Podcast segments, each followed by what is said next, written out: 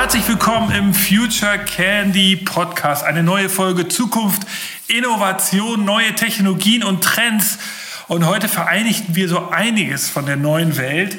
Wir haben hier ein cooles neues Startup, das wir euch vorstellen wollen. Die Firma heißt Fuji und äh, wird geschrieben wie Food und dann J-I sitzt in München und wir haben einen der Gründer hier bei uns im Podcast. Hi Felix, schön, dass du da ja, bist. Hallo Nick, freut mich auch. Felix, äh, genau, Felix Munte, du bist einer der Co-Gründer von Fuji. Ihr sitzt in München, seid jetzt ein, zwei Jahre alt oder so? Ja, richtig am Markt seit äh, quasi Anfang Corona-Krise, Januar 2020. Ja, also super ideal gestartet. Ähm, davor schon gegründet gehabt, aber sagen wir mal konzeptionell hauptsächlich gearbeitet und wirklich am Markt seit Anfang 2020. Ja. Genau, ich hatte jetzt eingeleitet, ihr verbindet ein paar der großen Themen, mit dem, über die wir ja auch hier immer wieder im Podcast äh, reden. Einmal geht es bei euch um das Thema gesunde Ernährung, darüber reden wir gleich. Es gibt sehr viel ähm, leckeres veganes Essen auch. Zum anderen Automatisierung und Digitalisierung. Ihr habt ein neues Automatenkonzept. Das ist das, die Herstell das Besondere. Das, äh, die, die, das, die Value Proposition ist ja dieser Automat, den ihr neu erfunden habt. Und das Dritte ist die Logistik. Ich weiß, ihr schafft ja dieses frische Essen in die Automaten zu bringen in Deutschland. Das ist ja auch eine besondere neue, äh, so neuer Ansatz. Und insofern verbindet ihr vieles von dem, was wir immer wieder predigen hier in dem Podcast. Nachhaltigkeit, Digitalisierung, modernes Leben, Trends. Und deshalb wollten wir unbedingt mit euch reden. Und ich freue mich sehr, dass du heute dabei bist. Also erstmal herzlich willkommen. Genau, also herzlich willkommen nochmal. Fangen wir mal ganz kurz an. Also ähm, erstmal, wenn man euch, wenn man euch gar nicht kennt und das erste Mal mit euch zusammen äh, zu, zu, tun hat und auf eure Webseite kommt, denkt man so, hä? Ist ja irgendwie so ein Essensautomat. Mhm. So, was ist jetzt das Besondere an diesem Essensautomat? Mhm. Ähm, ja, ähm, wir versuchen den Begriff Automat zu meiden. Warum? Weil man assoziiert den normalerweise nicht mit hochwertigem frischen Essen, sondern man kennt die Automaten, äh, die hier in den, in den Bahnhofsecken stehen und vor sich hin flimmern und da ihre in der Regel äh, süßen Produkte anbieten, die nicht so gesund sind.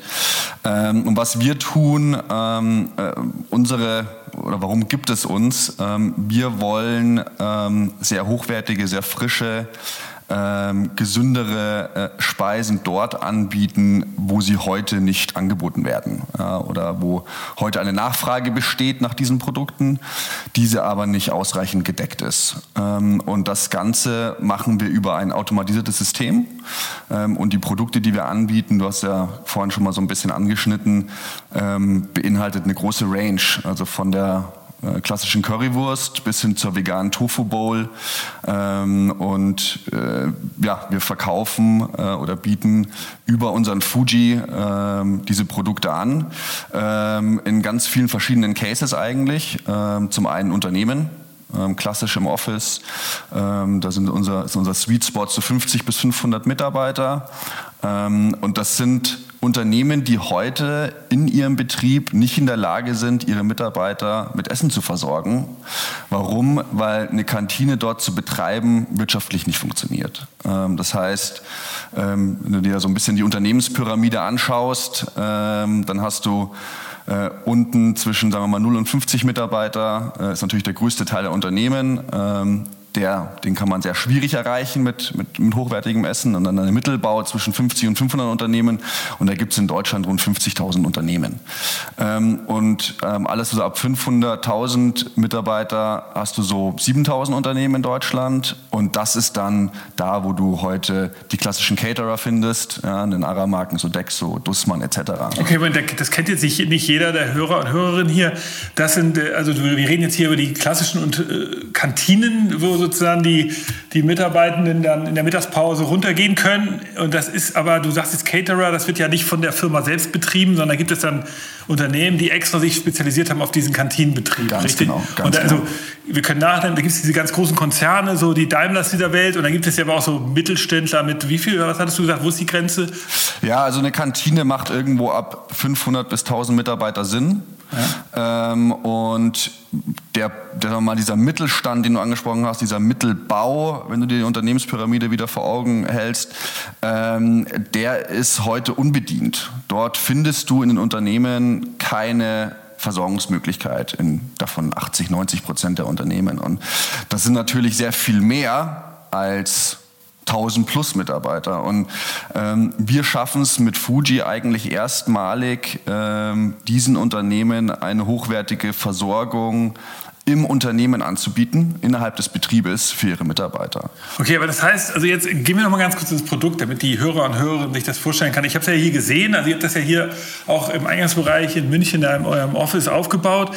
Das ist also sind große Monitore, so äh, die vorne an diesen Automaten hängen. Das ist schon mal anders. Also ja. das ist nicht wie wenn ich jetzt in so einem S-Bahn-Bahnhof in Hamburg stehe, da sind das so, so silberne Kästen, die sind so 2,50 Meter hoch. Da sieht man sozusagen nur durchs Glas die Produkte. Die sind alle so gereiht und dann ist es so ein Dreh, ich glaube so ein Drehregal, wenn ich dann 2,50 Euro reinwerfe, dann dreht es sich so nach vorne, dann fällt die Colaflasche runter und dann kann ich die so da so ganz schwierig da raus angeln, damit ich, es tut alles weh. Und bei euch ist es ja völlig anders. Also es ist erstmal auch ein Automat, klar zu erkennen, es ist so ein großer Schrank, aber es ist ein Monitor, da sind Produkte zu sehen, sieht auch natürlich cool aus. Ja. Ähm, ich kann das irgendwie auswählen, ich weiß, es gibt noch viele Extras, über die reden wir gleich. Erstmal, um ja. das sozusagen das Erscheinungsbild zu klären. Und jetzt ja. kann ich da Sachen kaufen, ich kann Getränke kaufen, ich kann ähm, Produkte kaufen, genau. essen. Ja.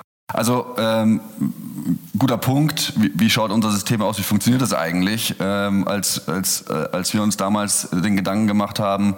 Ähm, und ich fand, ich habe früher in Unternehmensberatung gearbeitet und kenne deswegen den Painpoint äh, der hochwertigen Versorgung und der frischen Ad-Hoc-Versorgung, wenn du abends mal länger arbeitest.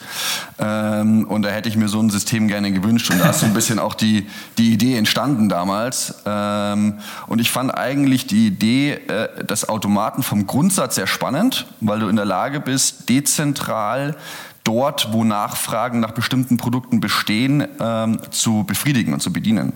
Ähm, nur hat sich ähm, äh, der Automat, wie er ausschaut und was er anbietet, in den letzten 20 Jahren nicht weiterentwickelt. Also wenn ja, genau. du dir mal anschaust, die letzten Patente, die quasi Automaten beinhaltet haben, wurden an, Anfang der 90er Jahre in Japan äh, äh, gefeilt ähm, und seitdem haben sich die Automaten vom Grundsatz nicht weiterentwickelt. Ja, die schauen nach wie vor so aus, wie du es gerade beschrieben hast, nicht sehr ansehnlich und vom Sortiment hat sich auch nichts äh, entwickelt. Und wir haben uns überlegt, okay, ähm, wie würdest du automatisierte Systeme heute eigentlich aufbauen? Ähm, und zwar A, wie müssen die ausschauen, damit die hochwertig sind, appealing sind für den Kunden? Ähm, wie müssen die mit dem Kunden interagieren? Und was müssen die anbieten? Ähm, und haben dann eigentlich ein weißes Blatt Papier genommen und haben äh, langsam angefangen, Fuji zu entwickeln. Und ähm, was dabei rausgekommen ist, hast du gesehen, ähm, vom Design, das sind quasi pulverbeschichtete ähm, äh, äh, ja, Automaten mit einem großen äh, 42 Zoll Touchscreen. Ähm, dort läuft eine UI drauf, ähm, kannst dir dann da deine Produkte anschauen, Nährwerttabelle, Zutaten, Allergene, hast schöne Bilder von den Produkten und kannst dich dann über das Produkt informieren und kannst die Produkte in den Warenkorb legen und zahlst dann direkt am Fuji mit allen gängigen Kartentypen. Ja, also am Fuji, also der Automat heißt auch so. Ihr Unser Automat heißt Fuji, heißt nicht Automat. Ja. Also es ist nicht so, dass ihr als Firma Fuji heißt, sondern die Produkte heißen auch so. Äh, okay, cool. Und, und unser Fuji heißt Fuji. Ah, okay. ähm, und, und genau, zahlst, zahlst direkt am Fuji mit allen gängigen Kartentypen. Wir nehmen keinen Cash ja, okay. sondern komplett digital. Ähm, und von der User Journey musst du dir das vorstellen wie die klassischen äh, E-Commerce User Journeys. Ja, also äh, jeder, der weiß, wie man bei äh, Amazon oder Lieferando etc. einkauft, der kann bei uns einkaufen. Das ist sehr einfach in der Handhabung. Und das ist die eine Möglichkeit des Einkaufs. Und die andere Möglichkeit, ähm, die vor allem an Standorten, wo du viele wiederkehrende Kunden hast, hochspannend ist, ist über unsere App. Ja, das kannst du unsere App runterladen, ähm, kannst dann quasi aus der Entfernung, ohne vor dem Fuji sein zu müssen, schauen, was gibt's heute im Fuji. Ähm, ich nehme mal ein Beispiel. Du arbeitest in einem Unternehmen, äh, vielleicht im Schichtdienst ähm, und bist noch zu Hause ähm, und äh, ähm, überlegst dir dann, okay, wie versorge ich mich jetzt eigentlich während meiner Schicht? Ja, mache ich mir zu Hause noch ein Brot? muss ich auf dem Weg noch beim Bäcker vorbei oder beim Supermarkt vorbei oder bei der Tankstelle vorbei. Und jetzt hat der Mitarbeiter noch eine weitere Möglichkeit. Er nimmt sich sein Smartphone, was er am Tag zigmal in der Hand hat, ähm, geht, macht die Fuji-App auf und sieht dann in Real Time, welche Produkte verfügbar sind, kann sich da dann auch über die Produkte informieren, ähm, legt sich in Warenkorb und kann dann die Produkte bis zu sechs Stunden für einen vorreservieren. Ja, das heißt, du drückst auf jetzt reservieren, dann läuft quasi ein Timer ab, ein 6-Stunden-Timer und du kannst dann innerhalb dieses 6-Stunden-Zeitfensters an Fuji kommen und dann werden die Produkte ausgegeben, die du innerhalb dieses sechs Stunden also, Zeitfensters quasi reserviert hattest. Weil das ist ja richtig geil. Also das ist ja nochmal zurück zu dem Beispiel. Ich bin also in Hamburg am S-Bahnhof, dann ist da irgendwie eine, dieser Automat und dann ist genau das Produkt, was ich haben will, natürlich nicht verfügbar mehr. Es ist sowieso nur Süßscheiß, aber sagen wir mal, ich hätte jetzt extrem Lust auf eins von denen. Und ich konnte es nicht verhindern, dass das leer ist, weil ich nicht, ich bin ja jetzt nur vor dem Automaten. Und das ändert ihr eben durch diese Funktion, dass man innerhalb von sechs Stunden das reservieren kann indem man halt sagt, okay, ich habe Bock auf dieses, die Currywurst oder den coolen Salat. Genau. Und dann kann man das, das ist echt ein mega Killer-Feature, würde ich sagen. Genau. Ja, und das, das nutzen gerade in, in, in, in Büros, Krankenhäusern, äh, Logistikunternehmen, Produktionsunternehmen, nutzen das sehr viele unserer Kunden, weil du eben nicht diesen physischen Weg vor den Fuji brauchst, um dann im Zweifel zu sehen, da ist nichts drin, was mir heute zusagt, was ja auch vorkommt, ähm, und hast ja dann eigentlich ein negatives Erlebnis. Und so schaust du, egal wo du bist, was gibt's heute, und wenn dir was zusagt, dann legst du es in den Warenkorb und dann ist es für dich reserviert und geblockt, kann dir niemand mehr wegschnappen ähm, und kannst dann innerhalb dieses sechs Stunden Zeitfensters an Fuji kommen. Und ein weiterer Vorteil der App ist, wir können natürlich mit dem Kunden sehr gut kommunizieren. Ähm, und zwar wollen wir nicht nur unserem Kunden die Möglichkeit geben zu schauen, was es gibt, also eine One-Way-Communication, sondern wir wollen eigentlich eine bilaterale Kommunikation aufbauen, dass der Kunde uns eben auch die Möglichkeit gibt, ähm, oder der, der Kunde die Möglichkeit hat, ähm, uns Feedback zu seinem letzten Kauf zu geben, über quasi Sternebewertung. Ja ähm, über digitale Speisekarten auch sozusagen das Sortiment für die Zukunft mitentscheiden kann. Da arbeiten wir gerade an einem ganz interessanten Feature, ist in der Beta-Phase, wissen noch nicht, ob wir das ausrollen oder nicht. Ähm, so eine Art Tinder für Produkte. Wenn du nach links swipes, dann ist es sozusagen, das Produkt interessiert mich nicht nach rechts, ähm, dann wird es quasi geliked. Also kriegst du neue Vorschläge für neue Produkte, die ihr dann ins Sortiment aufnehmen könnt? Ganz genau, richtig. Die sind also bei euch in so einem Pre-Listing? Ja. Und dann zeigt ihr die und dann, wenn ihr merkt, da kommt ist Interesse, dann würdet ihr sie in die Automaten nehmen. Genau. Weil also ihr halt beschränktes Platz nur in den Automaten habt, nehme ich an. Richtig. Also äh, das Wichtigste ist ja, dass wir die Produkte anbieten, die an diesem speziellen Standort auch offene Nachfrage treffen. Ah. Und ähm, unsere oberste Zielsetzung ist eigentlich maximale Kundenzufriedenheit, wie, wie, wie bei den meisten Unternehmen. Warum? Nur wenn der Kunde bei uns einkauft und danach happy ist mit dem, was er vorgefunden hat, mit der Qualität, mit dem Geschmack, mit dem Preis, kommt der Kunde wieder. Und nur wenn er wiederkommt, funktioniert unser Geschäftsmodell. Das heißt, wir haben eine sehr starke intrinsische Motivation, dass wir das richtige Sortiment anbieten. Ich mache dir mal ein Beispiel. Wir brauchen ähm, in den Produktionsunternehmen nicht nur vegane Produkte anbieten ähm, oder leichte Salate, sondern ähm, da müssen Kohlenhydrate rein, da, da muss, braucht, braucht man immer noch ein Fleischprodukt, äh, da wird die, die klassische Currywurst gerne gegessen, während in dem Berliner ähm, hippen Startup, ähm, die wollen genau diese frischen Produkte, schöne Salate. Ähm, wir sehen, dass der Anteil der Flexitarier zunimmt konstant. Ja, das heißt, auch unser vegetarisches und veganes Sortiment entwickeln wir sehr stark weiter.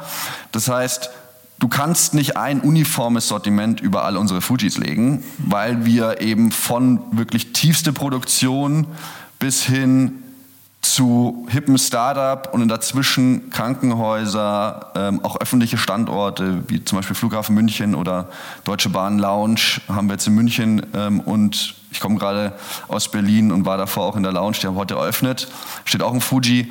Ähm, und all diese Standorte haben andere Bedürfnisse. Das heißt, kein Fuji, den wir draußen haben, ist gleich befüllt. Ach krass. Ähm, und wir versuchen eben über die App und die Möglichkeit, dass der Kunde mit uns kommuniziert, ja, über Gamification, über eben zum Beispiel dieses Tinder, über digitale Speisekarten, ähm, herauszufinden, was wir an dem Standort in Zukunft eigentlich befüllen sollen, ähm, damit wir dort diese individuelle Nachfrage möglichst gut befriedigen. Ähm, und, wie macht ihr das? Also ich meine, ihr müsst ja anfangen. Am Anfang äh, entwickelt ihr hier so in, in, der Redaktion sozusagen so ein Setting und sagt, hm, ist ein Mittelständler, der produziert, da habt ihr dann so ein paar Thesen wahrscheinlich Kohlenhydrate. Und dann merkt ihr aber vielleicht nach den ersten Tagen, dass, anderes, dass, dass andere Einkäufe statt, stattfinden, dann ändert ihr die Auswahl. Ja, der, richtig. Die, ähm, die super, super Punkt. Es, ist ein Kern auch unseres Geschäfts und ähm, äh, da muss man da muss man sagen, dass wir, äh, dass wir eigentlich im größten Teil eine Tech-Unternehmen sind. Ja, also 30, äh, 40 Prozent unserer, unseres Staffs sind ähm, Softwareentwickler und Developer. Ähm, äh, wie starten wir einen Standort? Einmal haben wir natürlich mittlerweile ganz gute Proxy-Standorte. Ja, also, ähm, Was meinst du damit? Logistik- und Produktionsunternehmen, die haben in der Regel ähnliche Bedürfnisse. Ähm, und wir haben, wenn du quasi in einem Segment ähm, ein, ein, äh, genug Standorte schon hast ähm, und startest einen ähnlichen Standort, dann kann man sich einmal quasi an den Proxy-Standorten orientieren. Ähm, und zusätzlich machen wir vor dem Start an einem neuen Standort machen wir eine Umfrage bei den Mitarbeitern. Ah. Die dauert zwei, drei Minuten, ist komplett anonym und das hilft uns, ähm, bevor wir überhaupt dort stehen, herauszufinden, was eigentlich nachgefragt werden würde um eben auch mit dem Staat schon das richtige Sortiment anzubieten. Ähm, was passiert danach? Ähm, äh, wir ähm, haben selbstlernende Algorithmen entwickelt, also äh, klassische KI, ähm, die jeden Standort und das Nachfrageverhalten ähm, und die Bedürfnisse an jedem einzelnen Standort über Zeit kennenlernt. Ähm, und da gehen äh, beispielsweise vergangene Verkaufsdatenpunkte ein, aber auch Wetterdaten oder Kalenderdaten ist dann Urlaubs- oder Ferienzeit ähm, äh, etc. Oder zum Beispiel Wetterdaten das ist hochrelevant, weil wenn du schönes Wetter hast, dann brauchst du eher mehr Salate, während du im, im Herbst und Winter hast du mehr warme Gerichte oder auch Suppen drin, die man zum Beispiel im Frühjahr gar nicht mehr oder im Sommer gar nicht mehr drin hätte. Aber ist das denn, also du sagst jetzt Wetterdaten und dann sagst du sozusagen Klimaerkenntnisse, also Wetter, tatsächlich Temperatur-Forecasts ja, und, und, äh, Niederschlagsforecast. Ja, wenn es draußen regnet, dann bleiben die Leute eher im Office. Ja, das heißt, du kannst mit einer höheren Nachfrage rechnen. ähm, äh, bedeutet, diese Algorithmen, das sind neuronale Systeme, ähm, die ähm, sind intelligent und die lernen konstant dazu. Mit jedem Datenpunkt werden die besser und intelligenter. Und die Zielsetzung ist, dass wir, ähm, und das ist die, das ist die Schwierigkeit ähm, äh, unseres Modells, ist, welche konkreten Produkte muss ich in welcher Menge, zu welchem Zeitpunkt, in welchem Fuji haben, damit ich die Nachfrage an diesem Standort möglichst exakt befriedige. Und nicht unterdecke vom Sortiment oder von den Mengen, aber auch nicht überdecke. Weil wenn ich unterdecke, dann musst du dir vorstellen, du bist äh, Pflegekraft im Krankenhaus und kommst nachts um zwei, zweimal an Fuji und da ist nichts drin, dann bist du frustriert und dann haben wir diesen Kunden eigentlich verloren. Und den zurückzugewinnen, ist wahnsinnig schwierig. Aber überdecken, dann machen wir das eigentlich so wie häufig leider in der Lebensmittelbranche üblich. Zu wegschmeißen. Wahnsinnig viel wegwerfen. Ja, also, ähm, äh, weil, weil die, also deshalb muss man vielleicht erklären, das ist ja auch vielleicht nicht ganz klar, die Produkte sind eben so frisch, also vor allem bei Salaten, dass sie tatsächlich nicht lange haltbar sind. Bei Automatennahrung ist es ja häufig so, die sind ja ewig haltbar. Das ist einfach so verpacktes äh, Fertigessen, ja. was Wochen, Monate lang haltbar ist. Und euers ist ja wirklich frisch zubereitet. Und da kommen wir ja auch noch zu dem Thema Logistik gleich noch. Ja. Aber äh, dadurch eben nicht haltbar. Deshalb ist diese, diese genaue Abpassung ja das Entscheidende. Ja. Ne? Dieser, genau, dieser also Sweet Spot. vollkommen richtig. Das ist die Schwierigkeit. Unsere Produkte haben eine Restlaufzeit von ähm, drei, vier, maximal fünf Tagen. Ja. Ähm, die werden nach dem Cook-and-Chill-Verfahren heute für morgen produziert. Das ist wie wenn du ähm, äh, heute Abend nach Hause kommst und dann machst du dir einen Curry oder einen Eintopf und das tupperst du ein und tust in den Kühlschrank, dann ist es auch drei, vier Tage haltbar. Genau. Und das ist die Qualität und die Frische, die wir anbieten. Und das ist auch unser Wertversprechen unserem Kunden gegenüber. Du bekommst Produkte bei uns, wie als wenn du die selber machen würdest. Restaurantqualität, höchste Qualität. Und ähm, diese kurzen Restlaufzeiten machen es eben nötig, ähm, Systeme, intelligente Systeme zu nutzen, damit wir eben diese Formel, ja, diese, diese, diese, diese, diese Schwierigkeit der Planung ähm, eben möglichst effizient machen. Und äh, wir wollen eben natürlich Scrap vermeiden, also Wegwurf vermeiden, ähm, setzen eben da sehr stark auf Nachhaltigkeit und wollen da auch ähm, entgegen eigentlich äh, dem, äh, dem, dem Branchen, äh, äh, äh ja, leider Branchenstandard, ähm, dass sehr viele Produkte weggeworfen werden, wollen wir da eigentlich entgegenwirken. Also du musst, du musst sehen, ähm, ähm, in, in der Lebensmittelbranche hast du einen Verwurf von zwischen 20 und 40 Prozent. Ähm, das ist auch sicherlich gesellschaftlich geschuldet. Wenn du abends in den Bäcker kommst um 19.59 Uhr, ähm, dann erwartest du da, dass in der Auslage noch genug Brezen sind und genug Brot, weil sonst kaufst du es nicht. Ja, das ist der klassische Warendruck. Ähm, äh, da gibt es einen netten Spruch aus dem Handel, Ware verkauft Ware. Ähm, das gleiche hat, einen, hat jeder Lebensmittelsupermarkt. Die Convenience-Theken werden immer größer. Ähm, äh, aber die, die sind gezwungen quasi, die, die Händler und, äh, und die Bäcker etc. sind gezwungen, eigentlich mehr Produkte anzubieten und zu produzieren, als sie, äh, als sie wissen, dass sie verkaufen. Ja, also, also das heißt, Ware verkauft Ware, sozusagen als Binsenweisheit, mhm. heißt als Händler, ich muss immer mehr im Sortiment haben, damit die Leute reinkommen, Richtig. volle Regale sehen und dann vielleicht noch links und rechts andere Sachen kaufen, als sie ursprünglich wollten. Ist das der Gedanke? Oder? Ja, das ist der Gedanke. Das ist also, wenn du, wenn du jetzt äh, versuchen was, versuchen was mal an einem Beispiel zu machen, ein Bäcker, der weiß, okay, ich verkaufe am Tag 100 Brezen, ähm, dann würdest du meinen, okay, produziert er auch 100 Brezen. Macht er aber nicht. Er produziert 110, 115 Brezen, ähm, weil er sonst die 100 Brezen nicht verkaufen würde.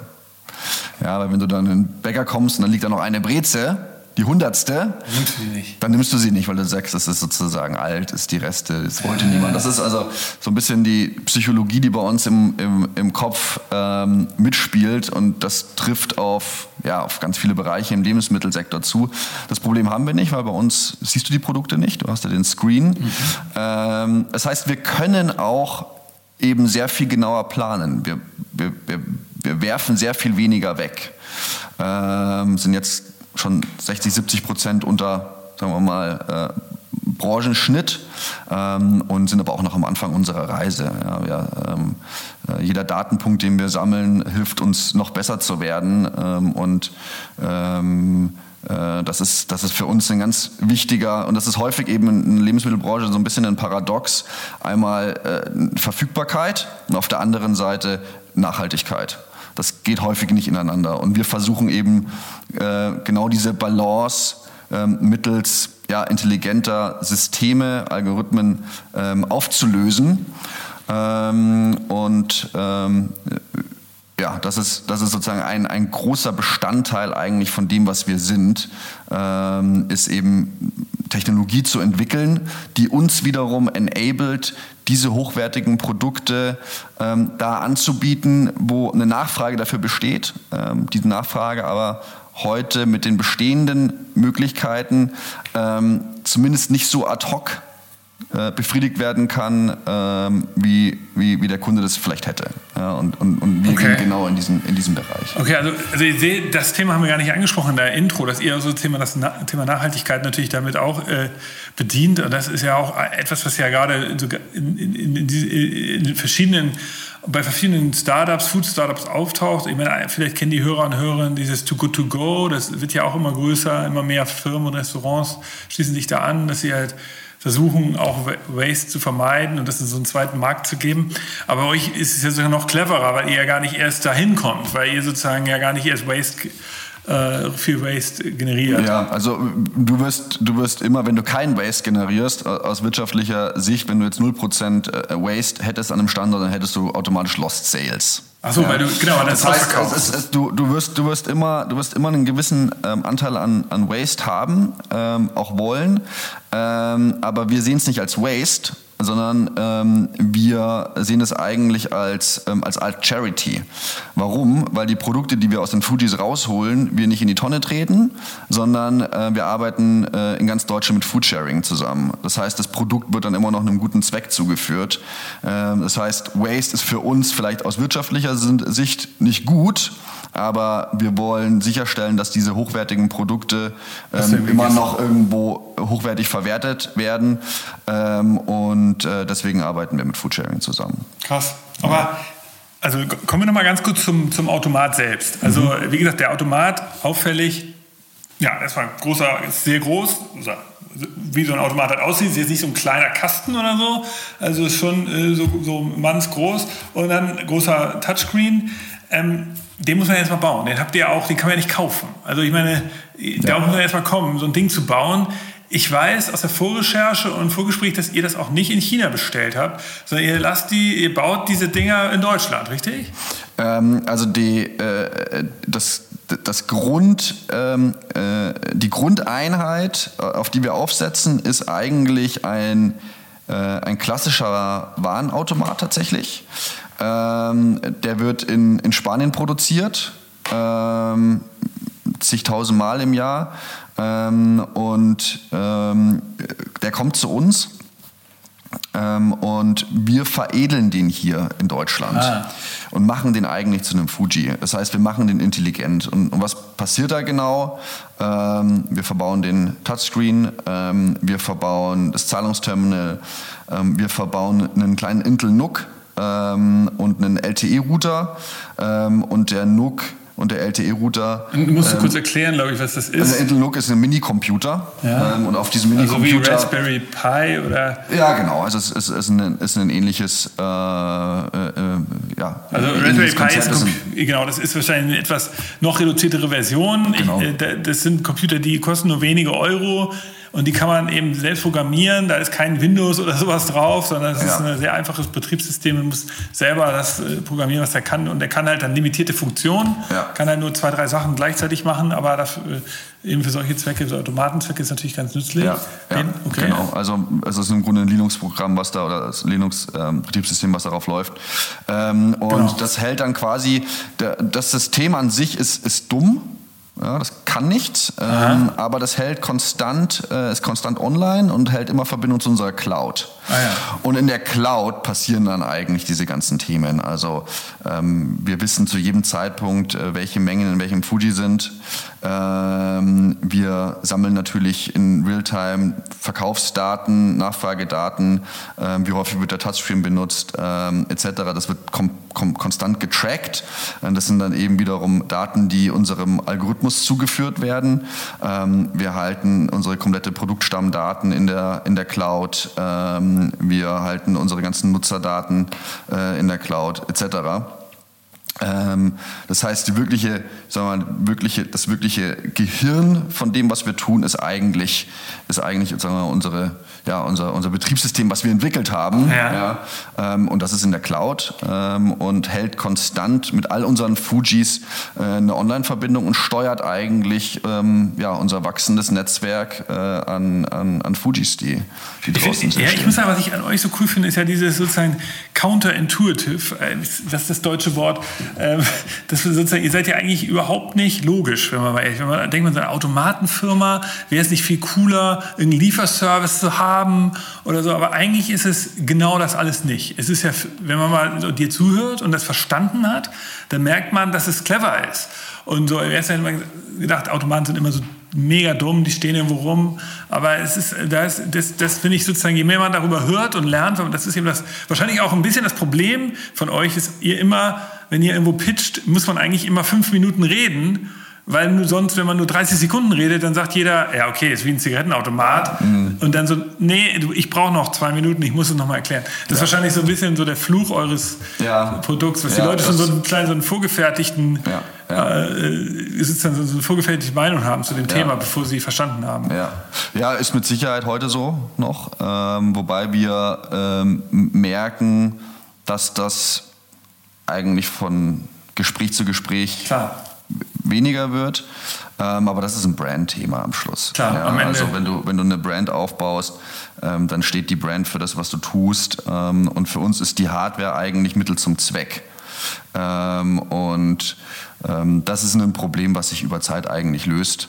Ähm, äh, deswegen Heute ist es noch äh, sehr viel mehr erklärungswürdig. Ähm, in, den, in zwei, drei Jahren, wenn wir einen guten Job machen ähm, und äh, uns schaffen, eben eine Brand aufzubauen, die dann auch vielleicht eine gewisse Bekanntheit hat, ja. dann wird dieser, äh, dieses erklärungswürdige Teil unseres, ja. unseres Prozesses wird dann, wird dann kontinuierlich runtergehen.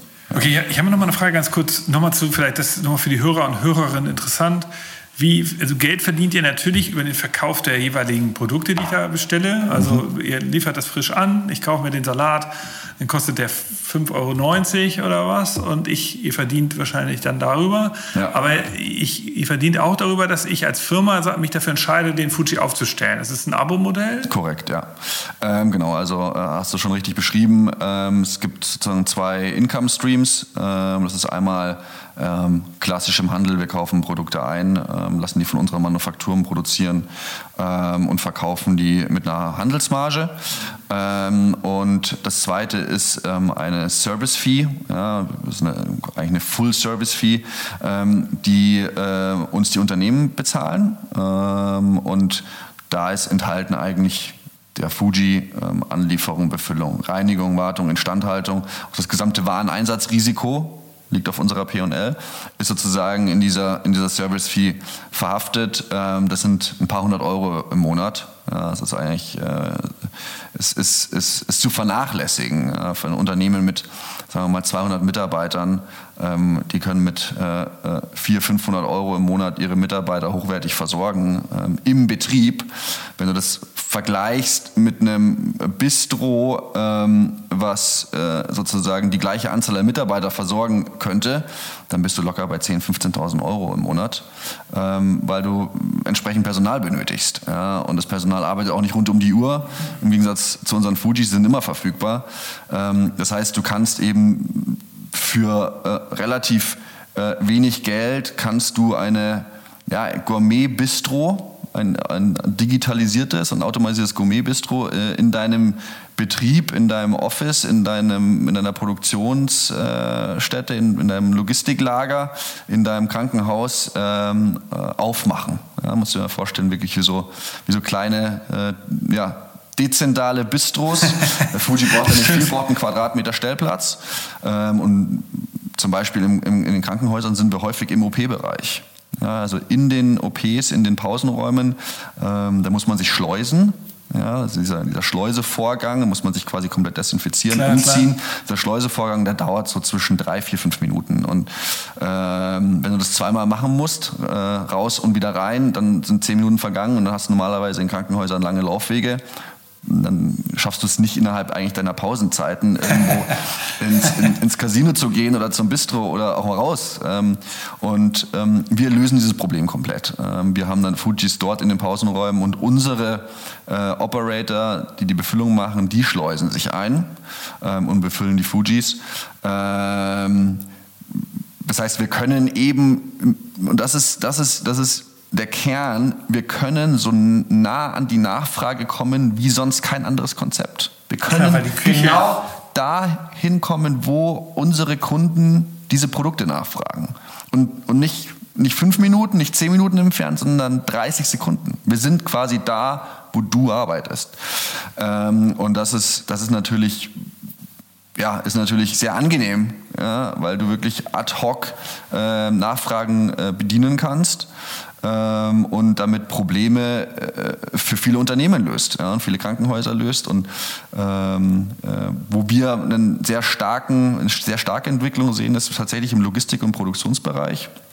Es war, als wir angefangen haben mit Fuji, ähm, das war zwei Monate vor Corona, ähm, unser erster Kunde war äh, ein großer Automobilzulieferer hier aus dem Süden von München. Da war das auch der erste Corona-Fall gewesen, tatsächlich in Deutschland. Ja. ähm, äh, ähm, da mussten wir relativ schnell pivoten und uns überlegen, äh, was machen wir jetzt? Ja, wir haben fünf Fujis draußen und äh, jetzt kommt Corona und nimmt uns eigentlich einen großen Teil des Marktes weg. Klar, weil die ja nicht mehr im Büro waren dann, Richtig, die Leute. Die, ganz genau. die hatte die Automaten dahingestellt, aber kein Geld mehr. Ja. Und ähm, dann mussten wir uns überlegen, okay, wo lösen wir dann noch ein großes Problem und haben uns dann eben relativ stark auf den Healthcare-Sektor ähm, ja. äh, fokussiert und sind eigentlich allen Clustern, wo wir heute verfügbar sind, das ist äh, München, äh, Berlin, das Rhein-Main-Gebiet, NRW, wir starten jetzt in zwei Wochen in Hamburg, ja. Ähm, danach kommt noch Stuttgart, ähm, haben uns, sind wir da eigentlich in den, in den ganzen großen äh, Kliniken vertreten. Äh, und da lösen wir eben das klassische Problem.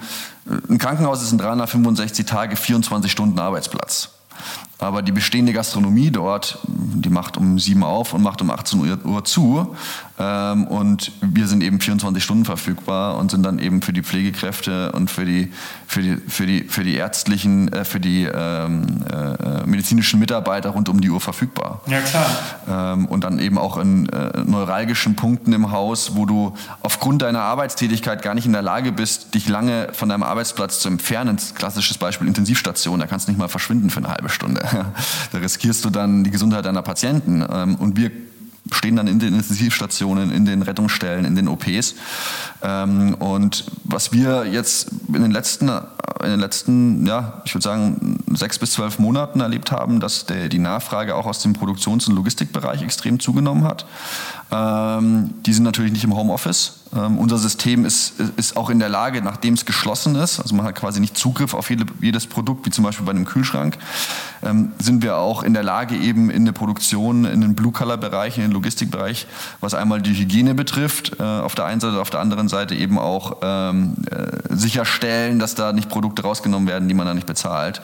Ähm, und wir sehen dann ex extremen Pull aus dem Markt. Ähm, äh, von Unternehmen, die sagen, wir wollen jetzt auch unsere Mitarbeiter, die produzieren ähm, oder die ähm, bei uns in einem Handelsunternehmen die Logistik ähm, äh, äh, sozusagen äh, ähm, machen, die wollen wir auch hochwertig versorgen. Okay. Ähm, und das war das war vor zwei Jahren, als wir angefangen haben, war das, war das noch wenig der Fall. Und, äh, das ist Aber natürlich da dann eher so als Snackbox, also als Zusatz zum Kantine erst zunächst einmal oder wie? Ähm, also wenn in, in, den, in, den, in, den, in den großen Produktionsunternehmen meinst du? Oder? Ja, ja genau. Ähm, wir, wir, wir sind häufig auch als sozusagen ähm, Ergänzung zu einer bestehenden Kantinenversorgung. Ja, die macht ja auch irgendwann zu. Ähm, dann, dann quasi danach oder außerhalb der Öffnungszeiten ist dann der Fuji sozusagen die, die Hauptquelle gutes, guten Essens.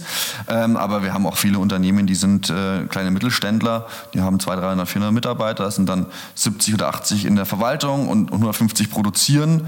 Ähm, und dort sind wir die einzige Verpflegung. Ja, sowohl für die Verwaltungsmitarbeiter hat man dann einen ja, Verwalter in Fuji als auch in der Produktion.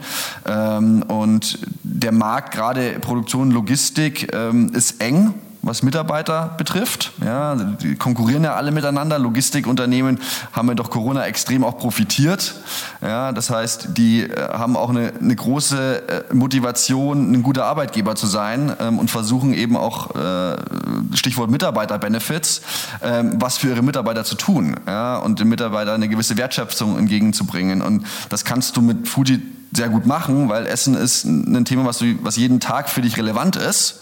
Ja, ähm, und ähm, äh, ist ein sehr emotionales und leidenschaftliches Thema und du kannst damit relativ wenig Aufwand, ja, finanziellen Aufwand, kannst du deine Mitarbeiter eben auch in der Produktion, in der Logistik, die eigentlich dein, dein, dein Unternehmen sozusagen tragen irgendwo, ähm, dann auch hochwertig versorgen. Ja. Mal, und ist nicht der Wettbewerb eigentlich auch sozusagen jetzt bei mittleren Unternehmen, mittelständischen Unternehmen, die vorher gar keine Versorgung hatten, ist da nicht der Wettbewerb auch der, der Dönermann um die Ecke oder der kleine Italiener, der da die Pasta anbietet?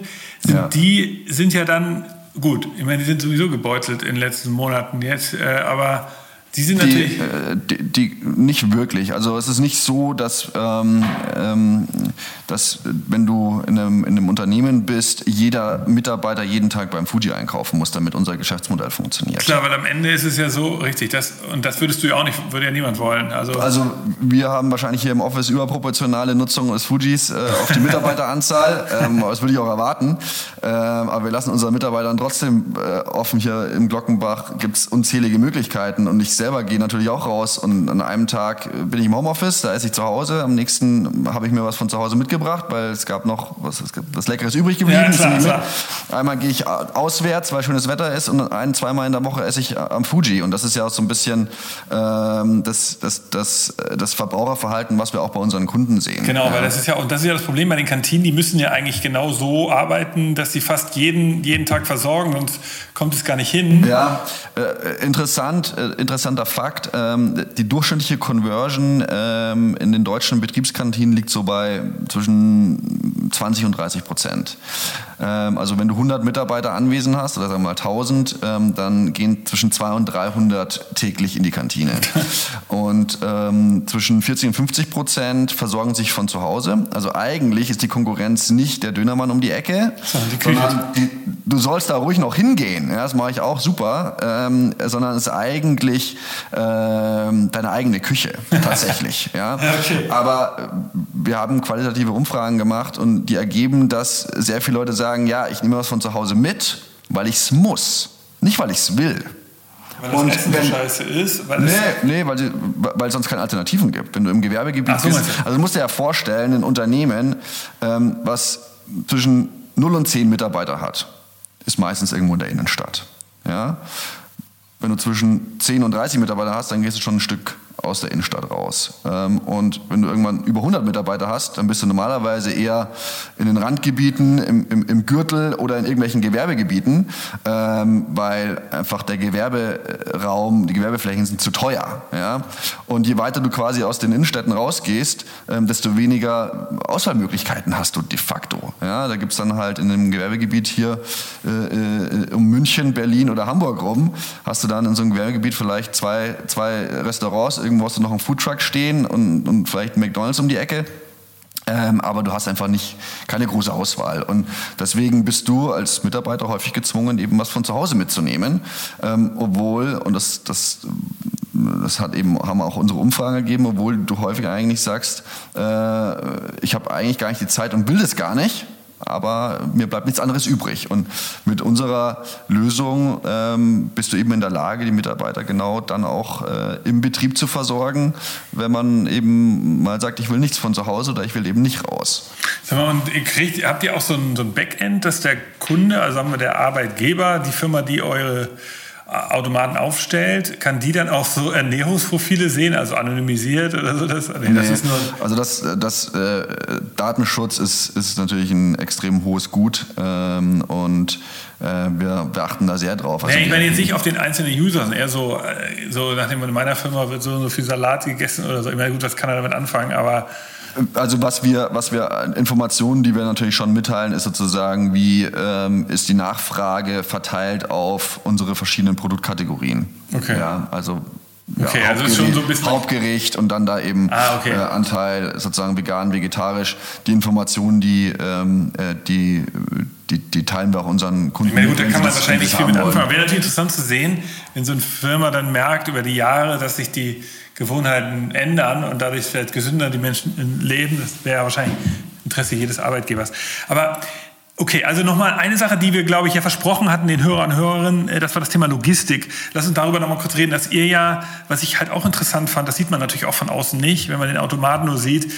Also ich verstehe, ihr, ihr esst, wenn ich jetzt in Deutschland, das ist euer Hauptmarkt im Moment noch, Deutschland, ja. wenn ihr da jetzt diese Fujis aufstellt, Magst du, kannst du sagen, wie viele ihr habt oder ist es classified? Wir, wir sind, wir sind, äh, äh, ähm, wir sind gut dreistellig. Okay. Ja, ähm. Drei, nicht schlecht. Also das ist ja, ihr habt noch nicht ganz Deutschland erobert, habt ja noch gewisse Bereiche, ja. Hamburg noch gar nicht, Stuttgart noch gar nicht. Stuttgart, wichtigster Wirtschaftsraum Deutschlands, das seid ihr noch gar nicht. Also äh, kommen noch einige. Jetzt die interessante Sache ist ja, die Logistik. Also das ist ja frisches Essen, haben wir gesagt. Du hast gesagt, es ist nicht sozusagen in der Logik, und du kannst mich gleich korrigieren, ist es ja keine Kühlkette, sondern es ist chilled. Das, ist das ein Unterschied, ob es kühl, gekühlt ist? Es sind gekühlt. Es ist doch genau das, gleiche wie bei so einem. Und das heißt, ihr müsst das ja jeden Tag befüllen oder jeden zweiten, also relativ häufig. Ja, und ja. wie kriegt ihr jetzt frisches Essen in ganz Deutschland verteilt? Ja, also vielleicht äh, führe ich einmal ganz kurz durch die, durch die äh, Supply Chain bei uns. Ähm, wir haben hier im Unternehmen äh, aktuell eine Person, ähm, die alle unsere Fujis plant. Also eine Person kann aktuell bis zu 200 Fujis planen.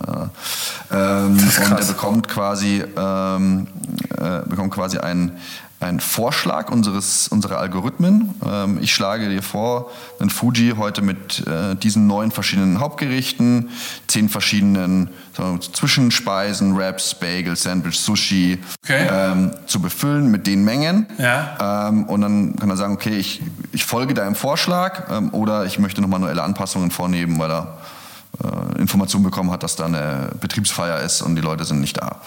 Ähm, und dann werden ähm, diese diese, diese Planmengen werden dann konsolidiert als Bestellung bei unseren, ähm, bei unseren Manufakturen aufgegeben. Genau, aber das ist nochmal wichtig. Also das heißt, wenn ich jetzt, ich komme hier rein, hier ist ja keine Großküche im Keller oder so. Also ihr seid da lean, ihr lasst das produzieren. Wir lassen das produzieren. Und korrekt. Manufaktur nennst du diese Betriebe? Ist das ja. ein Betrieb, mit dem ihr einen partnerschaftlichen Vertrag habt? Oder sind es mehrere? Mehrere. Ja, wir arbeiten mit äh, aktuell sechs verschiedenen äh, frische Manufakturen, die sich eben auf diesem, auf diesem hochwertigen Bereich spezialisiert Und frische haben. Manufakturen, die machen, also die gibt es ja nicht nur wegen euch, sondern die machen wie, wie, habt ihr, was sind das für Unternehmen? Kann man das, also muss ja nicht. Ja, das, sind das, sind, das, sind Unternehmen, die ähm, produzieren ähm, Lebensmittel ähm, für Restaurants teilweise. Ach so, okay, ja klar. Ähm, für Logisch. auch den Handel teilweise ja, ja. und ähm, produzieren eben auch diese Lebensmittel für uns nach, nach unseren Vorgaben, nach unseren ähm, Rezepturen. Ähm, wir haben aktuell so rund 250 Produkte im Sortiment, also schon eine relativ große Range.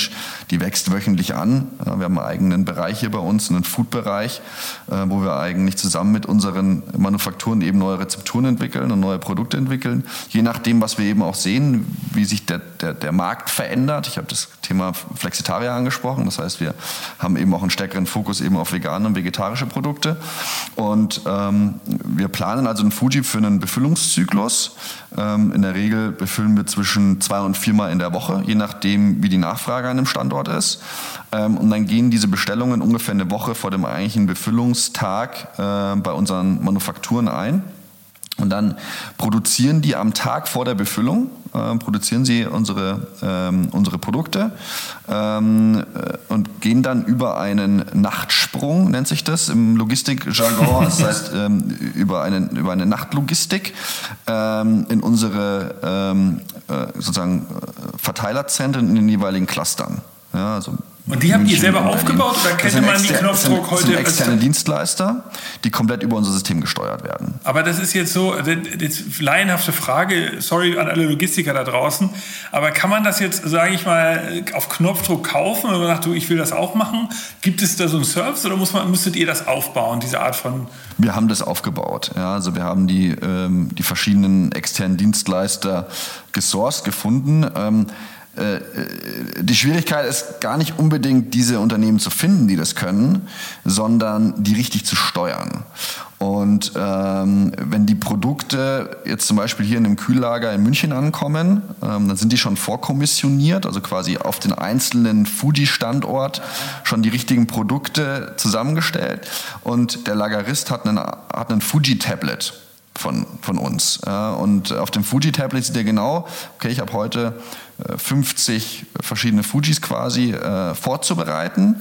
Das passiert ähm, in der Früh zwischen 4 und 6 Uhr. Mhm. Ähm, und bereitet dann die einzelnen Stops vor. Ähm, und dann äh, ähm, kommt im Grunde der letzte Meile frische Spezialist äh, mit seinen Kühlwagen, ähm, lädt die Stops ähm, je nachdem, was für Touren er fahren muss, in seinen Kühlwagen, hat dann auch wiederum Fuji-Tablet und wird dann mit Google Maps zu den einzelnen Stops gefahren. Und vor dem Fuji hat er eigentlich eine Art digitalen, digitales Ebenbild des Innenraums vor sich und sieht, okay, in, in Fach 1a kommt die Protein Salad Bowl, in 2b kommt äh, die Penna Arrabbiata, in 3B kommt der Bagel mit Brie und Cranberries, äh, jeweils in den richtigen Mengen. Und so eine Befüllung dauert zwischen sieben und zehn Minuten, geht also relativ zügig.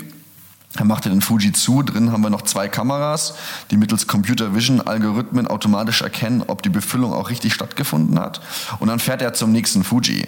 Und diese komplette Supply Chain ist just in time, muss just in time sein, weil die Produkte eben sehr kurz haltbar sind und ist komplett automatisiert. Also bis auf diese 30 Sekunden Planung ist der komplett danach liegende Prozess komplett automatisiert. Das heißt aber, aber das musstet ihr also auch natürlich entwickeln, logisch, dann habt ihr das verhandelt mit den Logistikunternehmen. Das sind ja die Befüller sind jetzt keine Angestellten von oh, deiner Firma, sondern das sind Partner. Partner. Aber richtig. die waren ja jetzt wahrscheinlich überrascht, dass sie ein Tablet bekommen. Also die, ja. die normal machen die es wahrscheinlich noch mit einem Klemmbrett oder so vieles, was die andere Unternehmen machen.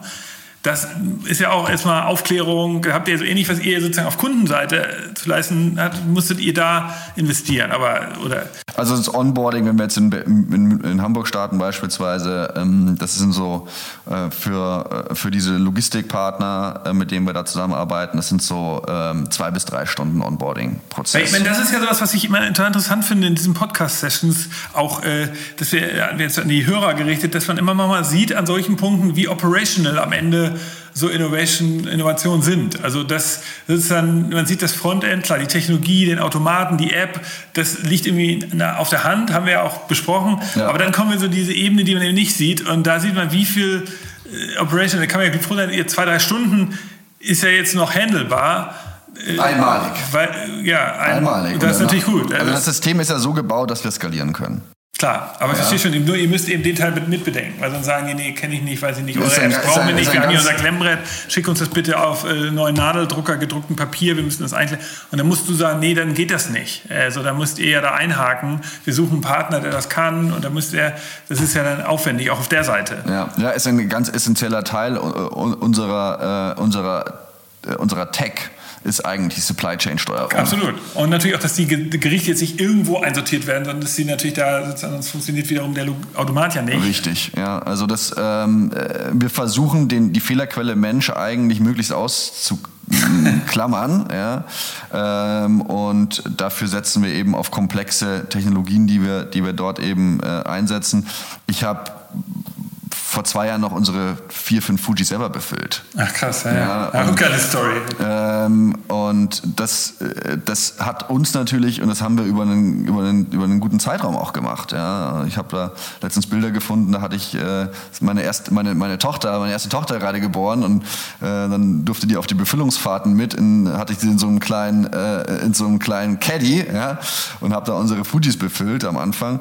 Und das hat uns natürlich extrem geholfen, herauszufinden, herausfinden, wo sind die Schwierigkeiten in der Supply Chain. Ja? Und ähm, wie muss unser System gebaut sein, dass wir in der Lage sind, externe Partner ähm, so effizient zu steuern, ähm, äh, dass A, so gut wie keine Fehler äh, passieren und B, das Ganze auch eben zeiteffizient funktioniert. Ja. Ähm, und ja, das ist ein, das ist ein, ein Prozess ähm, gewesen ähm, mit viel Try and Error. Aber mittlerweile ist, das, ist unsere Supply Chain extrem robust. Ja. Also wir können äh, ohne weiteres jetzt eben einen Standort wie Hamburg äh, onboarden innerhalb von zwei, drei Stunden und dann kannst du das skalieren. Bedeutet, da können wir, äh, da können wir äh, ja, von einem Tag auf den nächsten könnte ich da 50 weitere Fujis bedienen, ohne dass das jetzt ein großes Problem für unsere Supply Chain wäre. Das, das ist, weil ihr einfach nur sozusagen die gleichen Partner habt und die haben ja oft dann die Kapazitäten auch einfach statt zwei, auch können die auch 20 Fujis bedienen. Ja, du musst ja, musst ja überlegen, je enger, je feinmaschiger deine Fujis stehen, desto effizienter ist deine Logistik, ja, ja. Ja, weil du quasi weniger Zeit äh, auf der Straße verbringst zwischen den Stops ähm, sondern du quasi kannst mehr Stops machen, kannst mehr Fujis befüllen. Das heißt, unsere Supply Chain wird über Zeit immer effizienter sogar. Also wir, wir, wir, freuen uns über mehr Standorte. Es ist nicht so, dass wir dann schwitzen anfangen, sondern im Gegenteil. Das wirkt sich natürlich positiv auf die Unit Economics aus. Ähm, und Logistik ist heute schon eigentlich ein untergeordneter untergeordnete Kostenposition äh, bei uns in der P&L. Auch wenn man das anders meinen würde, ähm, ist für uns die Logistik ähm, äh, nicht das Thema. Das sind andere Themen wie zum Beispiel Brand, mhm. ähm, wie eben Kundenwahrnehmung. Das sind eigentlich die Themen, an denen wir arbeiten die einfach Zeit brauchen. Ja. Ja, wir, ja. Sind, wir, sind, wir sind ein junges Unternehmen, wir sind im letzten Jahr, oder seit Corona sind wir eigentlich mit 10x gewachsen, im letzten Jahr 4x auch durch Corona durch. Ähm, und wir sehen eine äh, extreme Traktion im Markt für das, was wir tun. Hochwertige Mitarbeiterversorgung und der Markt ist gigantisch groß. Also wir quantifizieren den auf mindestens 80.000 POS, äh, also Point of Sales, ähm, allein in Deutschland. Das ist eine konservative Schätzung, ähm, äh, wenn man sich vor Augen hält, dass es in Deutschland über 500.000 normale Snack- und Getränkeautomaten gibt. also Wie viel? 500.000? 500.000 in etwa. Wahnsinn. Ja. Okay, das ist ja echt irre. Und ähm, also dieser Markt ähm, ist, ist sehr groß und es gibt einfach unheimlich viele Use Cases und noch weiße Flecken, nenne ich sie mal, ähm, in der Versorgungs, nationalen Versorgungsinfrastruktur, ähm, wo eben eine Nachfrage nach Essen besteht, ad hoc, die äh, heute nicht bedient ist. Und äh, wir haben eben ein System, eine Technologie entwickelt, die uns ermöglicht, genau diese Standorte äh, zu bedienen, weil wir am Schluss mit 20 Verkäufen am Tag ähm, schon profitabel sind. Wenn du, wenn du das vergleichst mit einem Bistro, das braucht schon eher seine 80, 100 eher 100 plus Verkäufe am Tag, ähm, damit das profitabel ja, wegen des, der Personalkosten wegen der, wegen der Personalkosten. Meine, genau. gibt's ja jetzt eine, die, es gibt ja jetzt auch, ich meine, das könnte ja ein Business für euch sein, dass man kann sich ja Automaten mieten, also die alten, die, über die wir vorhin gesprochen haben, diese Getränkeautomaten. Man kann ja heute hingehen und ich kann mir einen mieten von so einem Automatenhersteller und sagen, ich möchte ihn da irgendwo hinstellen. Ja. Und dann bin ich auch verantwortlich dafür, wenn da was kaputt geht und so. Ich miete den, pachte den, die Fläche und alles, aber dafür kriege ich die Einnahmen. Das wäre ja noch was für euch. Also in Zukunft gibt es nicht nur Fuji, die von euch vertrieben werden, sondern vielleicht von irgendwelchen Franchise-Nehmern, die sagen, du, ich stelle den hier in die Nähe. Die Anfragen haben wir wöchentlich. okay, okay. ähm, äh, wir haben uns ähm, dafür entschieden, dass wir ähm, unsere Fujis komplett selber betreiben. Ja, ich glaube, das ist am Anfang auch richtig. Äh, sag niemals nie. Ja, also das kann, kann ähm, spannend sein, kann äh, vor allem spannend sein, wenn man äh, expandiert. Ähm, also Märkte wie zum Beispiel die Schweiz, mhm. ähm, die würde man nicht selber operaten. Das würdest du mit einem Klar, externen Partner, nicht, Partner machen, der aber das komplette Land dann quasi macht. Ja, ja. Ähm, in Deutschland ähm, werden wir werden wir all unsere Fujis selber betreiben. Ähm, und es gibt verschiedene Modelle. Wir haben jetzt gerade mit der Deutschen Bahn einen spannenden äh, Case getestet, wo wir eigentlich außerhalb unserer Ballungszentren, wo wir verfügbar sind, ähm, Fujis betreiben, ähm, in, in Deutsche Bahnwerken, ähm, wo eben genau das Problem besteht. 24 Stunden, 100 plus Mitarbeiter, die sind heute nicht versorgt. Ähm, und äh, dort haben wir eine Supply Chain aufbauen können, ähm, die eben auch äh, diese, sagen wir mal, die liegt wirklich nicht in der Ballungszentrum, sondern irgendwo in Deutschland, ähm, wie wir diese, diese Standorte eben auch versorgen können. Ja, und da ähm, testen wir verschiedene Supply Chain Modelle, ähm, um uns eben noch ähm, auch außerhalb dieser Ballungszentren verfügbar zu machen. Ja. Ähm, aber es ist aktuell eher so ein bisschen ein Side-Topic, äh, weil ähm, Wichtigste ist, glaube ich, als, als, als, als Startup, dass man den Fokus nicht verliert und nicht zu viele Sachen, äh, zu viele Bälle gleichzeitig in der, in der Luft hat. Und äh, der Markt in den Ballungszentren, deswegen sind es die Ballungszentren, ist natürlich sind, ist der größte Markt. Ja. Und Absolut. da ist unser Fokus und ähm, ja, Internationalisierung, Expansion ist ähm, bei uns ähm, auf dem Radar. Ähm, haben Aber ihr habt natürlich erstmal einen guten Heimatmarkt. Ne? Also ich meine, ihr habt jetzt noch die Region. Insofern, ich verstehe auch, dass ihr, ihr habt einfach nicht nur eine Software, sondern ihr müsst ja auch die Automaten liefern. Insofern ist es nicht ganz so einfach zu internationalisieren man kann nicht nur die Sprache ändern und sagen, wir sind in Spanien, sondern ihr müsst ja auch die Dinger dann da irgendwo hinliefern. Das ist noch das kleinste Problem. Wir arbeiten mit, dem, mit einem Euro, europaweiten Partner. Also, also, ich könnte dem heute sagen, bitte den Fuji ähm, nach Spanien liefern, dann wäre der da in 48 Stunden. Okay. Ähm, das ist nicht das Thema. Ähm, es, es, ist dann vor Ort natürlich auch die Supply Chain, weil wir äh, wollen unsere Produkte nur von Manufakturen aus der Region also äh, zumindest national beziehen und äh, nicht äh, Produkte, die in Deutschland produziert werden, in Spanien verkaufen. Ja, das ist nicht nachhaltig. Äh, lange Lieferwege sind nicht nachhaltig. Du musst ja das System auch da aufbauen, nicht nur die Automaten. Ganz genau. Es ist also eigentlich eher die Supply Chain wieder vor Ort. Wobei, wir haben es hier schon mal gemacht. Ja, das heißt, äh, da baust du ein Playbook ähm, und dann bist du in der Lage, das eigentlich Plug and Play ähm, auch in anderen Märkten ähm, zu, zu platzieren. Aber es ist wieder eine Frage des Fokus. Sag mal, ja. woher kriegt ihr eigentlich die Rezepte? Also das entwickelt ihr, habt ihr jetzt hier Köche im Team eingestellt? Oder? Einer unserer Founder ist, äh, ist Gastronom. Ah. da kommt schon eine gewisse, gewisse Expertise auch aus dem Founderkreis. Ähm, und ähm, dann haben wir, äh, ja, ja, dann haben wir die Manufakturen, mit denen wir zusammenarbeiten, sind natürlich Vollprofis. Ach so, die, okay. machen, die machen nichts anderes. Ähm, und wir sammeln natürlich unheimlich viele Daten, die wir wiederum nutzen und die uns dabei unterstützen, ähm, äh, äh, äh, ja, neue Rezepturen zu entwickeln, wo wir auch wissen anhand der Daten, ähm, dass eine Nachfrage dafür besteht. Und könntet ihr nicht irgendwann, also seid ihr nicht versucht, dass jetzt Oetker, sagen wir mal, oder Nestle klingelt und sagt, du, wir wollen hier nochmal das und das Produkt bei euch rein, wir zahlen euch auch gut, dass ihr das da rein kommissioniert oder so? Kommt vor. Ist das nicht eine Versuchung, dass ihr dann da wieder stehen müsst, weil ihr sagt, oh, den kleinen Platz können wir doch freiräumen. Ja, es äh, kommt, kommt, heute schon vor, ähm, dass klar, und wir haben einen, einen Distributionskanal geschaffen, einen neuen, ähm, der natürlich für viele ähm, Unternehmen interessant ist. Ja. Ähm, wir haben die komplette Sortimentshoheit, ähm, auch, auch Preishoheit an jedem Standort ähm, und wir wollen Produkte anbieten, die auf eine Nachfrage treffen. Ja? Ja, und ähm, wir, äh, wir phasen ganz häufig junge Startups ein die sagen, wir haben einen coolen neuen Drink, okay. wir haben einen coolen neuen Riegel, ähm, ähm, könnt ihr das mal ins Sortiment nehmen? Und dann kriegt ihr Daten das, und dann... Das, das, das kommt dann, das haben wir gerade äh, ein paar neue Produkte seit einer Woche hier in München ausgerollt, in all unseren Fujis. Und dann siehst du innerhalb von zwei, drei Wochen ähm, ist da eine Nachfrage Ach, für die cool, Produkte. Und wenn es so ist, dann klar habe ich ein Interesse, diese Produkte ja. weiter anzubieten. Wenn nicht, naja, dann probierst du andere Produkte aus. Also wir sind in der Lage, relativ flexibel eben auch neue Produkte einzuphasen und okay. auszuprobieren, äh, Daten zu sammeln und das dann auch wieder zurückzuspiegeln an, äh, an die Unternehmen.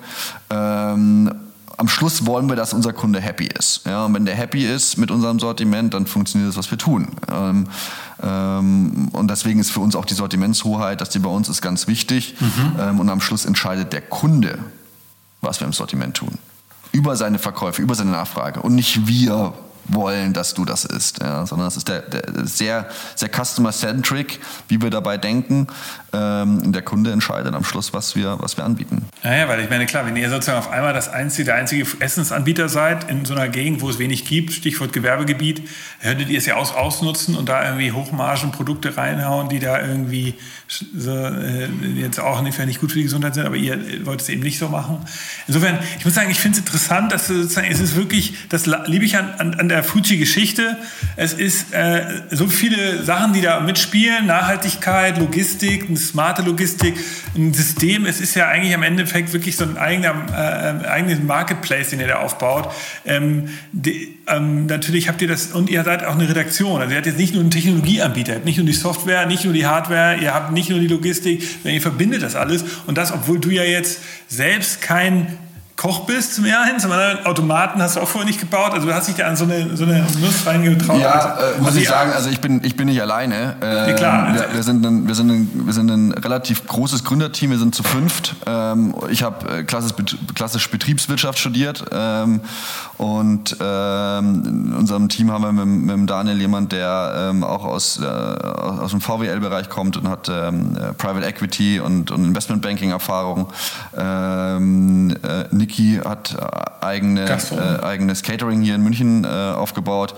Ähm, Olli äh, hat, ist, ein, ist schon ein erfolgreicher Founder, hat auch schon einen sehr erfolgreichen Exit hingelegt, ähm, wohnt in, in New York. Ähm, ist, unser CTO ist also ITler, äh, super smartes Brain, ist äh, sozusagen hat die Architektur hinter Fuji entwickelt, also sozusagen die Softwarearchitektur. Und Moritz ähm, ist ein Full-Stack-Entwickler, ähm, der äh, einfach genial ist. Also wir sind ein sehr äh, diverses Gründerteam äh, mit sehr unterschiedlichen Charakteren, äh, mit unterschiedlichen Kompetenzen und unterschiedlichen Backgrounds. Ähm, und das äh, äh, war auch, würde ich sagen, ähm, so ein bisschen der Grund, warum wir ähm, äh, bisher auch, glaube ich, ganz gut äh, ja, unser, unser Geschäft entwickeln konnten, weil es ist schon relativ komplex. Ja, es hat eine Hardware-Komponente, es hat eine Software-Komponente, es hat Supply Chain ähm, äh, und ähm, standen häufig vor Herausforderungen und sagen, okay, wie lösen wir die? Und es ist dann nicht so, dass in der Mitte, wenn du hier das Problem hast, ähm, schauen dann fünf BWLer aus einer Richtung auf das Problem ja, und haben nach einer halben Stunde die Lösung, sondern ähm, wir diskutieren dann schon sehr, ähm, äh, sehr äh, ja, angeregt. Äh, jeder hat da eine andere Meinung und ich glaube, am Ende dieser, diese, dieser Prozesse jeweils sind wir immer mit guten Lösungen ähm, äh, quasi rausgekommen. Ja. Und so haben wir die letzten ähm, ja, drei Jahre agiert ähm, und ich glaube, bisher ist es uns gut gelungen und ich hoffe, dass es, dass es so weitergeht. Ja, also interessant, auch das ist eine interessante Geschichte für, für sozusagen Innovationsabteilungen da draußen. Diese, diese äh, extreme Vielseitigkeit in, in, der, in euren sozusagen Backgrounds hilft, ist ja häufig immer nervig, weil man immer alles diskutieren muss und irgendwelchen Leuten auch was erklären muss, was sie vielleicht noch nicht wissen. Irgendwie hat die, die werden Sachen erklärt. Aber bei euch merkt man ja, funktioniert Ich finde es eine super interessante Geschichte. Lass uns noch mal ganz kurz in Ausblick wagen, weil eine Sache, die ich interessant finde, ist, Automaten, Restaurants gibt es. Das ist eine Sache, die wir hier schon mal auf äh, unseren Silicon Valley Reisen beobachtet haben. Ich habe, glaube ich, im Podcast schon mal drüber geredet. Es gibt ja schon seit Jahren so Ideen, dass ich sage, ich hole mir äh, sehr gesundes Essen, aber ich, zur Mittagspause habe ich nicht viel Zeit da gehe ich in so Restaurants, bestelle ich auf dem iPad äh, etwas und dann wird mir das in so einer äh, kleinen Küche im Hintergrund zubereitet und dann durch so ein äh, Fach durchgereicht, total modern, cooles Frontend. Wir, auf den Silicon Valley Reisen haben wir, waren wir bei einer Firma, die hieß Iza und die bieten auch so eine Software dafür an. Ist das jetzt auch im Hinblick auf Corona? Wir hören, dass ganz viele Gastrorte zugemacht haben, die nicht überleben werden, die haben Schwierigkeiten. Ist nicht sozusagen die Automatisierung der Gastrowelt auch ein Trend? Weil du sagst ja, es hat ja auch extrem viele Vorteile. Die Logistik ist smarter, Personalkosten sind nicht mehr da und es ist gesünder. Dadurch gibt es auch viele Win-Win-Win-Sachen. Natürlich klar, wenn ich abends mit Leuten essen gehen möchte, dann möchte ich die Experience, dann möchte ich Personal, dann möchte ich das alles. Aber gerade so zum Mittags, ist das nicht etwas, was wir noch vielleicht sogar noch viel mehr sehen werden jetzt? Ähm, mit Sicherheit. Ja, also ähm, äh, diese Personalthemen, ähm, äh, das fördert natürlich äh, die Automatisierung. Ähm, äh, es wird in der Gastronomie ähm, und in der Speisenversorgung, ähm, egal äh, wo du dich in, in, im Lebensraum befindest, wirst du mehr Automatisierung sehen und mehr Digitalisierung sehen und das wird auch viele Vorteile bringen. Ähm, aber die klassischen, das klassische Restaurant, du hast es gerade schon angesprochen, diese Experience, ähm, das wirst du damit äh, erstmal nicht, nicht ersetzen. Aber das sind, ähm, das wird koexistieren. Ja, ja, ähm, ja. Und der eine Bereich ähm, ist jung, die Automatisierung ähm, ist, ist, ist ein relativ äh, junger Markt, ähm, steht da am Anfang. Ähm, und äh, ich denke, dass Deutschland ein super spannender Markt ist, aber wir glauben auch, dass ähm, internationale Märkte ähm, äh, mindestens genauso spannend, wenn nicht sogar spannender sein können, was auch Adoption Rate betrifft und, und auch heute schon Affinität, was sozusagen automatisierte Konzepte betrifft. Äh, muss man zum Beispiel nach Japan schauen. Äh, ja, ja, genau, auch die USA ist da deutlich weiter. Ähm, ist, das ein, ist das ein Kundending? Also ist, die, sind die da, ist das dieses typische äh, Ding, dass in gewissen Regionen, Silicon Valley, New York, äh, Tokio, die Menschen offener sind für neue Technologien und wir in Deutschland einfach so eine gewisse äh, tendenziell so eine Grundskepsis haben, die, die Durchschnittsbevölkerung? Oder ja, ist das das Problem? Ähm, ist vermutlich so. Also wir sehen auch, ähm, unsere Standorte zum Beispiel in Berlin äh, laufen im Schnitt besser als äh, im ja. Rest der Republik. Ja, das ist also schon eine Indikation zu dem, was du sagst. Ähm, da hast du natürlich ein sehr viel internationaleres Publikum, die sind offener für neue Konzepte, äh, leben in der Startup-Hauptstadt äh, wahrscheinlich Europas. Ja, ja. Ähm, das heißt, da hast du eine sehr viel schnellere Adoption Rate und Conversion ja. auch, ähm, als es ähm, ja, in anderen Teilen Deutschlands der Fall ist. Ähm, aber der, der Markt für Automatisierung, der wird, ähm, der, wird, der wird weiter wachsen und der wird auch dem, dem Kunden ähm, große Vorteile bringen, weil wir sehr hohe Qualität, weil wir die, die, die Kosten, die wir im Personal eigentlich einsparen, ja, ähm, können, wir in die, können wir in die Qualität ähm, und in, in, in preiswerte Qualität aber investieren. Aber Genau, und jetzt mal meine Frage, sozusagen vielleicht auch so, vielleicht schon fast die letzte Frage.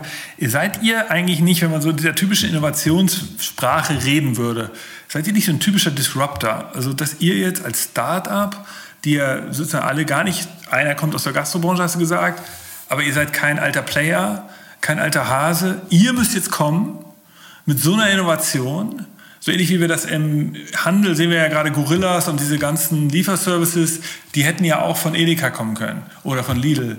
Und jetzt hier Käfer oder die großen Rest oder Paulaner hier, in, die großen Gastro-Unternehmen hier, hätten ja auch sowas entwickeln können. Ja. Aber ist es nicht, braucht es so einen Disruptor wie euch? Ich glaube, dass wir kein Disruptor sind.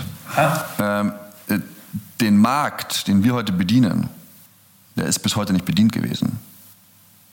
Es ist ein komplett neuer Markt.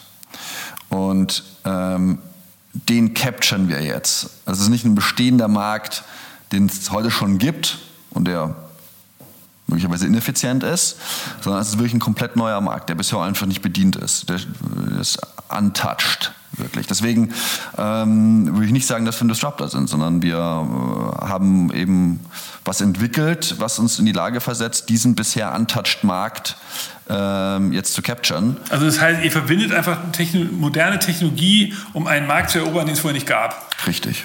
Okay, coole Story. Hätte natürlich die großen Gastunternehmen hätten es auch machen können, haben es nicht gemacht, Klassiker, aber insofern cool. Also wie viel, wie viel, wie viel gute, gute Ernährung gibt es jetzt in Deutschland? Gib mal ein paar Zahlen. Ja, also ähm, vielleicht, vielleicht drei Zahlen. Ähm, wir haben im letzten Jahr einer unserer besten Produkte äh, ist der Döner-Wrap. Ja, verkauft sich super, ähm, haben wir rund 15.000 Mal verkauft im letzten Jahr. Ähm, Salate äh, haben, wir, haben wir über 20.000 verkauft ähm, und insgesamt ähm, knapp unter eine Million an, äh, an Produkten verkauft, äh, an frische Produkten im letzten Jahr. Ähm, also schon eine, eine, eine, ganz ordentliche Menge an gutem Essen. Krass, das ist eine echt krasse Zahl. Kunden gefunden haben. Ja. was ist der Durchschnittspreis bei euren Essen? Kann man das sagen? Äh, der Durchschnittsbor ähm, über äh, all unsere Fujis liegt ungefähr bei 5 Euro. Okay. Krass. Ja, und eine Frage noch, der Arbeitgeber kann das subventionieren eigentlich, ne? Wenn er Guter Punkt, absolut. Ja, also der Arbeitgeber hat die Möglichkeit, seine Mitarbeiter ähm, zu bezuschussen. Ähm, der Fiskus ähm, der incentiviert dich auch als Arbeitgeber, das zu tun. Äh, das heißt, wenn du einen Euro ähm, bezuschusst, dann kommt dieser Euro auch als netto ein Euro beim Mitarbeiter an. Äh, wenn du das zum Beispiel mit einer Gehaltserhöhung vergleichst, eine Gehaltserhöhung kostet dich als Arbeitgeber 1 Euro, eine Gehaltserhöhung kostet dich als Arbeitgeber 1,25 Euro und der Mitarbeiter kriegt 55 Cent davon. Ja, also ähm, äh, das macht absolut Sinn zu bezuschussen und das ist in der Betriebsgastronomie eigentlich auch gang und gäbe und 80 Prozent unserer Kunden bezuschussen ihre Mitarbeiter, ähm, sodass man eben einen, äh, eine Mittagsmahlzeit für 4, 5 Euro bekommt ähm, und das sind so 400, 500 Gramm ähm, ja, Mahlzeiten, ähm, die die Qualität haben von dem, äh, ja, von dem Restaurant. Ja, also ich wünsche euch alles Gute und viel Glück. Ähm, ähm, Felix, danke, dass du hier bei mir im Podcast warst, bei uns. Dir, ähm, cool, wir haben es wir diskutiert. Also ihr, ihr, ähm, ihr könnt euch das alles natürlich anschauen. Wir machen ganz kurz einen Werbeblock, fuji.com oder de, beides. .com. .com ist eure URL. LinkedIn bist du auch persönlich zu finden. Ihr seid demnächst, kommt ihr nach Hamburg, das öffnet ihr dort also auch ein, ein Sales Office, also norddeutsche Unternehmen, wenn ihr euch interessiert, Fuji exklusiv zu testen, bitte jetzt melden. Stuttgart ist auch irgendwann dran. Das, wir, wir schreien Soon, ja, Q2. Q2, okay. Also äh, dann, äh, genau, meldet euch auch. Sucht ihr Mitarbeiter? Könnt jetzt hier eine Möglichkeit? Unbedingt. Ja, Mitarbeiter, it's, it's, it's a huge pain äh, für junge Unternehmen. Äh, ich glaube in ganz Deutschland, in München besonders, da ist eine harte Konkurrenz. Äh, ja, wir suchen händeringend gute Mitarbeiter, äh, eigentlich in allen Bereichen. Also IT, Vertrieb, Marketing, äh, Operations. Ähm, und ich glaube, wir können, wir können eine spannende Company bieten und, und ganz gute Karriereperspektiven. Also, very happy. Und, und leckeres Essen gibt es hier anscheinend auch. Ja, also, äh, genau. Vielen Dank und äh, alles Gute an dein Team. Ähm, wenn es euch gefallen hat, dann gebt uns ein Feedback. Bitte bewertet uns auch bei Spotify. Die Funktion ist jetzt seit kurzem online. Wir würden uns freuen, wenn ihr uns da viele Sterne gibt. Wenn ihr Fragen habt an mich, gerne eine E-Mail an nick@futurecandy.com und Feedback an Felix könnt ihr natürlich bei LinkedIn direkt stellen und sonst glaube ich gibt es eine Infoadresse auch auf der Fuji-Seite, ähm, wenn ihr Fragen habt zum Fuji-Produkt. Ich hoffe, es hat euch gefallen. Vielen Dank. Wir hören uns hier demnächst wieder. Da geht es wieder um Technologie, Innovation und Trends und so weiter und so fort. Bis bald. Tschüss, tschüss, tschüss.